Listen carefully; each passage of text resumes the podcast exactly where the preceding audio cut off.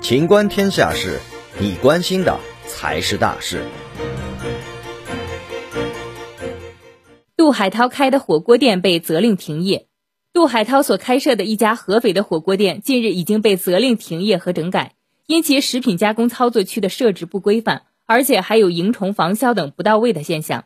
根据网上消息，此前就已经有消费者投诉火锅汤菜中出现苍蝇的问题。杜海涛的火锅店其实是与吴昕同时投资经营的，去年刚刚开业，然而还不到一年时间，就因为食品卫生问题被责令整改并停业。想当初，因为菜价经济实惠，杜海涛的火锅店可以说是门庭若市。可是食品卫生不过关，再高的性价比也无人问津。此番被相关部门检查后发现。其实该店并没有取得应有的食品经营许可证。本期节目到此结束，欢迎继续收听《秦观天下事》。